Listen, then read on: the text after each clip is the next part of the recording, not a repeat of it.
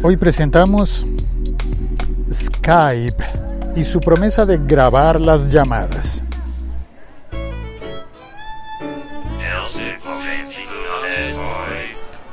Hola, soy Félix, arroba locutor co, haciendo el podcast como siempre en escenarios reales de la vida y de la ciudad en la que vivo. Hay unos niños jugando en este parque. Son los chicos, bueno, no tan niños, son ya mayores. Bien, vamos a hablar sobre Skype. Estaba como demorado, ¿no? Como que se demoró mucho en, en presentar esa opción que todos esperábamos desde hace muchísimo tiempo de que nos permitiera grabar las llamadas. Bueno, cuando digo todos, seguramente estoy pensando solamente en las personas que, no sé, que recurrimos a ese tipo de cosas como para cosas profesionales como eh, grabar podcast. Claro que está muy bien grabar podcast. Pero pero no solamente para eso para grabar llamadas en otros propósitos.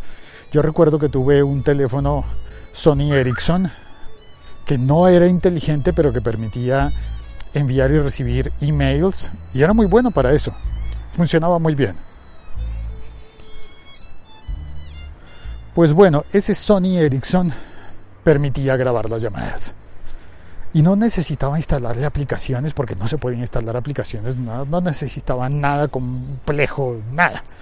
Simplemente tú oprimías un botón que decía grabar la llamada y grababa la llamada y quedaba en la memoria del teléfono. Y la memoria del teléfono podía ser una tarjeta SD y así que podías exportar eso simplemente conectando el teléfono con el cable que daban, lo conectabas a un ordenador, a una computadora y sacabas las llamadas grabadas de allí. O sacabas la tarjeta de memoria y la conectabas en un eh, adaptador de tarjetas, en un, ¿cómo se llama? En una barrita que pones en la, en, en la computadora adaptada a USB y entonces obtenías el archivo. Y era fácil grabar las llamadas. También recuerdo que había aparatos de fax. Y, yo sé, esto es historia de la prehistoria, prehistoria de la historia. Bueno, sí, había aparatos de fax que permitían grabar las llamadas. Es más, había teléfonos fijos, teléfonos fijos que tenían una contestadora, una máquina respondedora. Y en esa máquina tú podías poner un pequeño microcassette de cinta en el que dejabas un saludo y la gente llamaba y te dejaba mensajes grabados. Pero además, si no estoy mal, tú podías utilizar ese mismo sistema para grabar tus llamadas en las que estabas hablando. Entonces, esto no es una tecnología tan compleja como para que digamos es que tiene que inventarse ya. Esto ya existía desde antes y sin embargo, por alguna razón que no alcanzo a comprender, los teléfonos inteligentes no pueden grabar las llamadas eh, de, de esa manera tan simple como lo hacían los, los teléfonos que no eran inteligentes. Y cuando utilizas aplicaciones como Skype, pues tampoco puedes grabar las llamadas de forma fácil. Tienes que recurrir a otras aplicaciones, otros sistemas diferentes. Pero ahora Skype ha prometido que va a adjuntar dentro de su aplicación de escritorio, ojo, la de escritorio, una opción para creadores de contenido. Creadores de contenido, entiéndase, youtubers, podcasters, eh, personas que trabajan para radio, para televisión y para no sé qué otro tipo de usos similares. Pues bueno, eh, Skype prometerá ahora que se puede, promete que se, se podrá grabar las conversaciones, las llamadas, incluso entre muchas personas, las conferencias. Vamos a ver, Skype es una muy buena aplicación para el público general, para todos y también para los creadores de contenido. Skype tiene cosas buenas como que casi todo el mundo lo conoce ya y hay muchas personas que ya lo han instalado en sus dispositivos.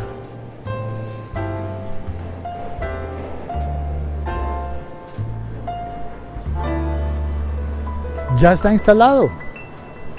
¿Cuál es el problema?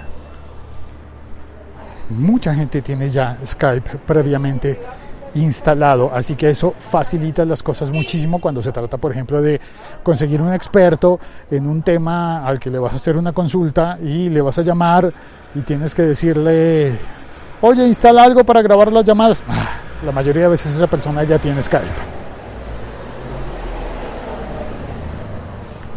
Tiene cosas para mejorar, como, como ahora lo, lo prometen, pues el permitir grabar las llamadas pero no solamente el audio de las llamadas, sino que prometen permitir grabar el audio y el video.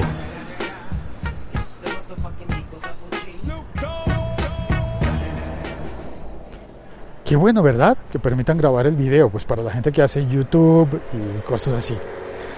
Ahora, también Skype tiene cosas que no son tan buenas. No las pongo en la categoría de malas porque realmente nos brinda un servicio que ya en sí mismo es eh, una ganancia.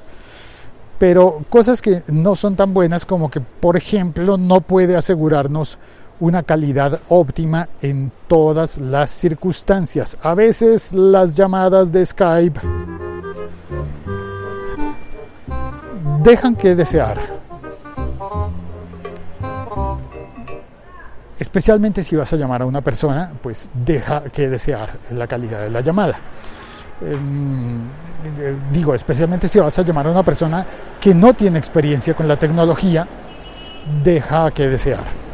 A ver, perdona, me concentro en atravesar la calle y te cuento un caso puntual y específico de esa dificultad técnica de Skype.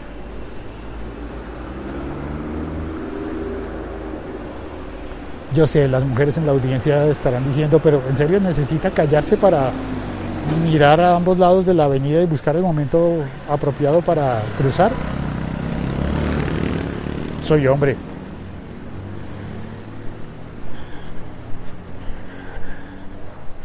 Listo, lo logré. Ya sé, no me regañan, sí, pues, pues, necesito concentrarme bien para no cometer errores en un momento como cruzar una avenida. Perdón. Eh, ¿En qué iba? Ah, en las cosas eh, no tan buenas. Cuando Skype, incluso en las mejores condiciones en las que depende del ancho de banda, digamos que vas a llamar a una persona y te falla la llamada porque el ancho de banda o el tuyo o el de la persona que responde la llamada no es bueno.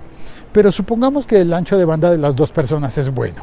Y sin embargo, una de las dos personas está utilizando el Skype de escritorio que puede correr en un ordenador, en un Windows 10 o en un Mac, y eh, tiene una muy buena conexión.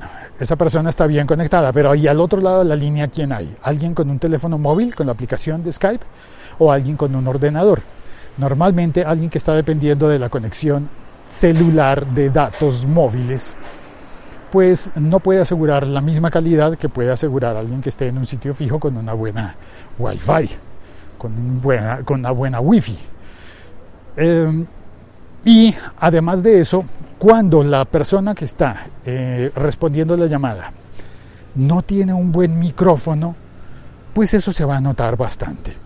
Especialmente porque Skype suele correrlo, la gente normal suele correrlo en un ordenador, en una computadora, por ejemplo, portátil, que tiene una gran ventaja y es que tiene el micrófono integrado. ¡Oh!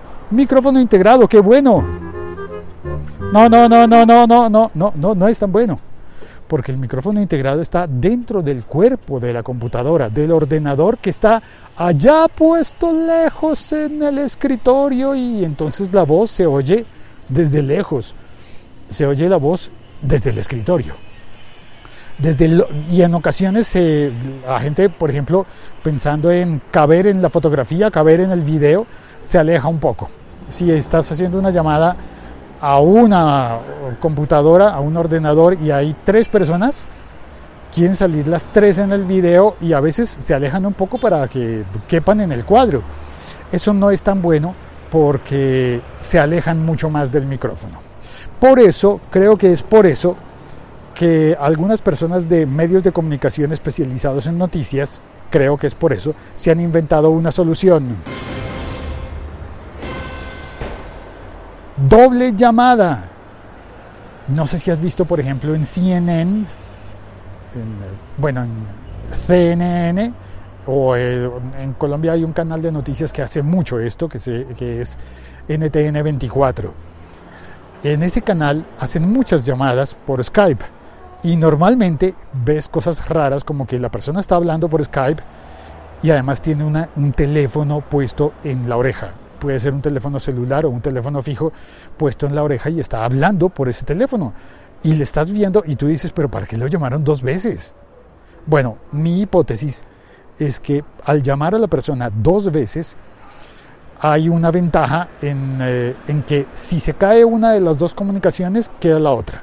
Si una comunicación flaquea, la otra puede continuar si estás utilizando dos fuentes distintas de llamada. Y de otra parte, cuando tienes el teléfono puesto en la oreja y el micrófono del teléfono queda cerca de tu boca, pues solucionas muy fácilmente aquel problema que conté de que el micrófono de la computadora que tiene el Skype está lejos.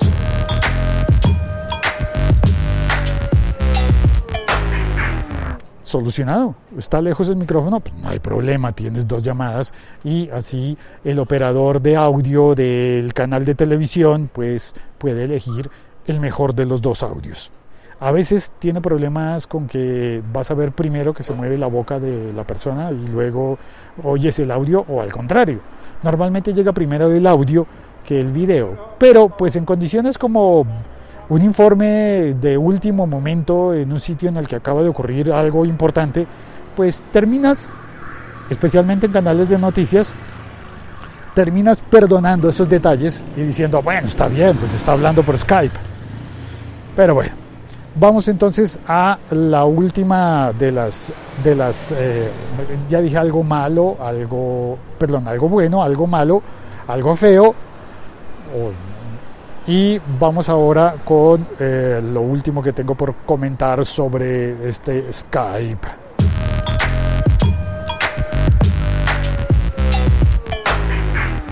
Perdón, perdón, cortinilla repetida, pongamos otra más feliz. Bien. Lo último es que hay una gran oportunidad para Skype porque justamente grandes medios como la televisión ya está usando Skype para generar contenidos y eso puede ayudar a su promoción, a la publicidad gratuita y a su modelo de negocio. Porque no nos olvidemos que Skype no está aquí en el mundo para ofrecernos su, su, aplicación y su sistema y su tecnología simplemente gratis. Skype tiene cuentas de pago y hay grandes compañías que están eh, eh, pagando los usuarios, bueno, no sé muy bien esto porque yo mismo no pago la cuenta de Skype, así que no voy a profundizar en esto, pero existen cuentas de pago de Skype. Y eso es todo, eso es todo, eso es todo lo que tenía por comentarte hoy en este episodio podcast. Este podcast forma parte de la liga.fm. Gracias por oír este episodio, por compartirlo y eh, nada más. Ah, en el chat está Rubén Becerra. Me dice, es muy práctico para futuros datos en esa llamada que se te facilita anotar en el momento. Sí, cuando estás haciendo una llamada normal y te van a dictar una dirección, a mí me pasaba eso. En el teléfono normalito, normalito, yo decía, eh, sí, díctame la dirección, pero tienes papel y lápiz, no importa, lo estoy grabando, después repaso y lo escribo. También me dice Rubén, tienes razón con la calidad de la llamada. Yo me comunicaba con personas en El Cairo y en Nueva Delhi y dejaba mucho que desear. Y añade, en estos noticieros solo usan Skype para la imagen. El teléfono es para buena calidad de audio y sin cortes.